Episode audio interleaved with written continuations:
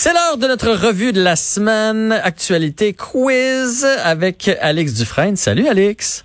Allô? Allô? Allô? Dany est là pour ton quiz. François, la ligne est toujours bonne, François? Elle est parfaite. Elle est parfaite. Alors, François, comment tu te sens cette semaine? J'ai beaucoup pensé à toi en préparant le quiz. Écoute, je me sens bien. euh, j'ai bien dormi. J'ai pris mes légumes. Un jus de kale.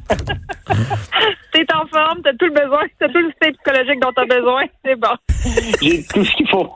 bon, ben, allons-y avec la première question, puis elle est pour Comment- François d'ailleurs. Eh oui, François, je voulais te donner quelque chose en partant. Alors, voici ma question pour toi. On sait que le premier ministre Justin Trudeau est dans l'eau chaude depuis que son gouvernement a accordé, sans appel d'offres, un contrat d'une valeur de plusieurs millions de dollars à We Charity. Et ma question est à choix de réponse, François, pour toi. Quel était le montant de ce contrat qui était offert à We Charity? Est-ce que c'est A, 5,5 millions, B, 92 millions ou C, 19 millions de dollars?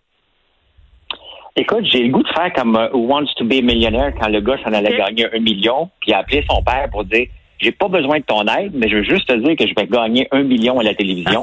la réponse est 19 millions. La réponse est excellente. C'est 19,5 millions. François, c'est ton premier point. Là. Je veux juste dire que c'est ton Bravo. premier point au quiz. Merci. Dû à son favori, en plus. Oui, il a tellement étudié Justin Trudeau cette semaine, c'était sûr qu'il allait avoir la bonne réponse. Il m'en a parlé dans trois de ses quatre chroniques.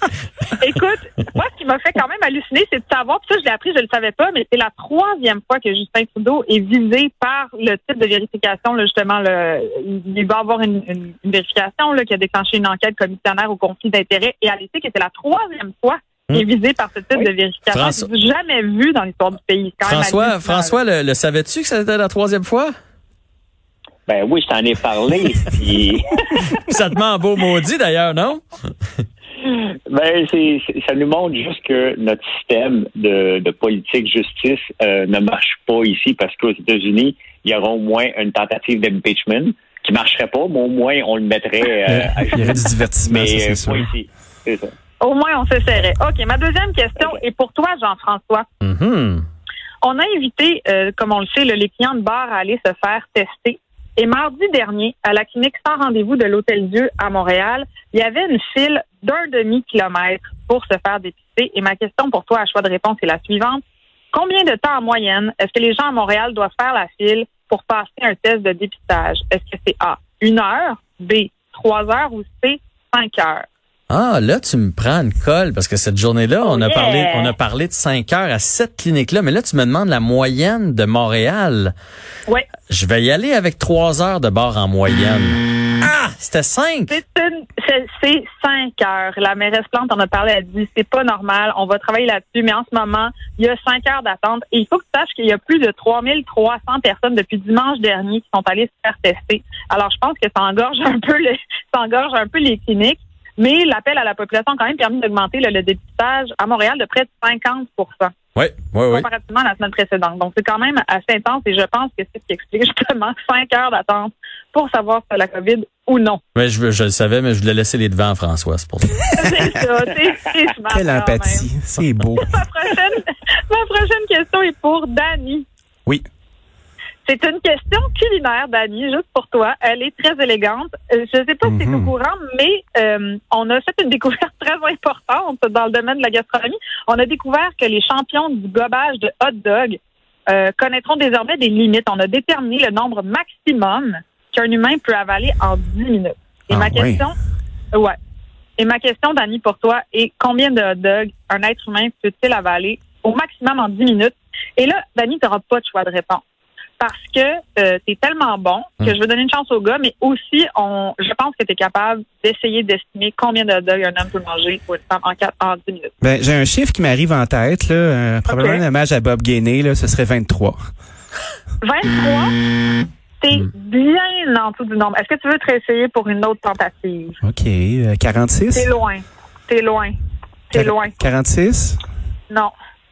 C'est 84. Jésus-Christ. Pourquoi tu me l'as pas demandé? Je le savais, moi. Je Hélas. voulais répondre. J'aurais donc dû. Euh, François, un choucale, un hot dog, un choucale, un hot dog. Ça descend bien. C'est pour ça que tu jeune, en fait, depuis tout ce temps-là.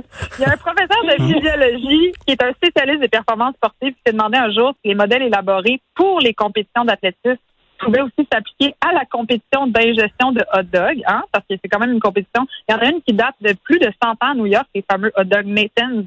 Et Oui. ils ont remarqué Nathan's. que les records d'ingestion de hot dog se sont améliorés de près de 700% au fil des ans.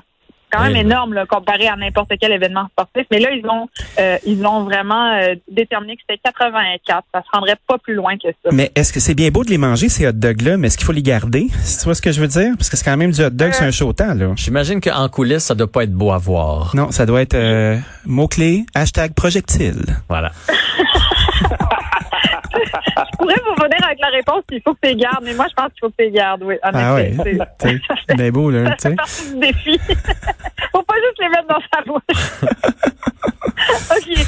J'ai une question. J'ai une, prom- une question qui est pour tout le monde. Oh. Donc, c'est le premier qui répond, en fait, et euh, j'ai hâte d'avoir euh, vos hypothèses. Il y a une agricultrice expérimentale qui s'appelle Véronique Lemieux, qui cultive des vignobles dans un endroit insolite au Québec. Où est-ce? Là, je veux pas le nom de la ville ou de la- de l'endroit, je veux sur quoi et où est-ce qu'elle fait pousser ces vignobles. Sur son toit? Sur un toit en haut du marché central, là, près du marché Ça, c'est- central. Ça, c'est François hein, qui a répondu. Ben, J'ai dit sur Ouais, un toit avant, mais répondu. il était plus précis que moi. Mais il Ah. était quand même plus précis. Alors moi, je pense qu'on peut faire Bravo. un point chaque. Je pense qu'on peut faire un même, point elle, elle chaque. fait pousser dans la vie de passé. Ça vite cassé. Il y avait C'est loin était écureuils. Donc, est-ce que, est-ce que François a raison? Elle le fait pousser sur, sur de la vitre cassée? Euh, je sais pas, François, je suis pas au courant de ça. Ah, je sais qu'elle a Oui. planté 200 Oui, il y a de la terre avec, euh, oui, de la terre avec la vitre cassée pour remplacer le sable parce que les vignes poussent mieux dans le sable. Eh ben, euh, OK, il, a- intéressant. il avait étudié son actualité cette semaine. Il voulait pas se faire battre. Victoire de François Lambert. Bravo, Bravo. et merci d'avoir participé à l'émission, François. Ben écoute, ça, ça prouve quelque chose, hein? J'ai une mémoire à court terme. La mémoire à long terme, je ne l'ai pas. Bon week-end à toi, bon week-end Danny. Merci beaucoup Alex, bon week-end à toi aussi. Merci à Julien, Fred, Alex et euh, Joanie, ainsi que tous mes collaborateurs. Bon week-end à vous, bonnes vacances de la construction. Soyez prudents sur les routes. On se retrouve lundi.